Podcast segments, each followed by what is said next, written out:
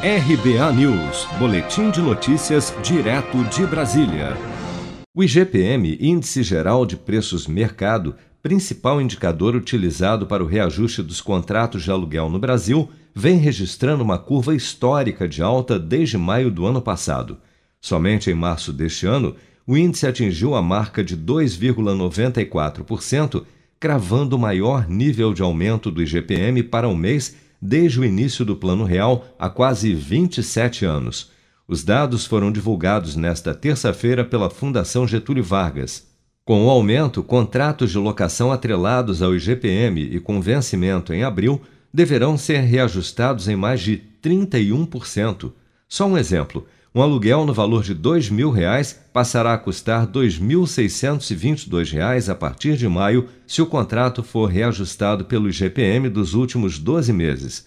Neste cenário, e principalmente pelos efeitos econômicos causados pela pandemia de Covid-19, inquilinos e proprietários têm acordado reajustes menores ou até mesmo a dispensa de reajuste nesse período.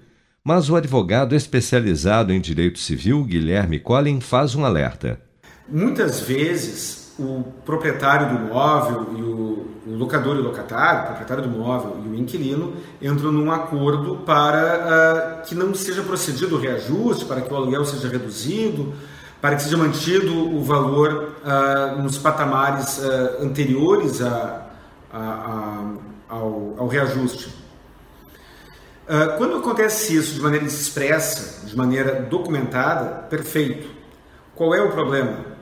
Se você estiver pagando aluguel, aí você telefona para o seu proprietário, para o proprietário do seu imóvel, por exemplo, e pede que ele uh, lhe conceda um desconto ou peça que ele não aplique a correção monetária de acordo com a variação do IGPM. E digamos que ele concorde com isso.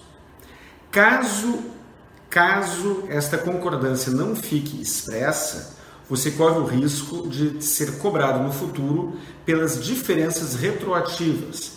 Ou seja, se o acordo não for documentado, de preferência em um termo aditivo ao contrato de aluguel, o proprietário terá direito de, no futuro, cobrar as diferenças retroativas do inquilino, como previsto no contrato original. Então, fique atento.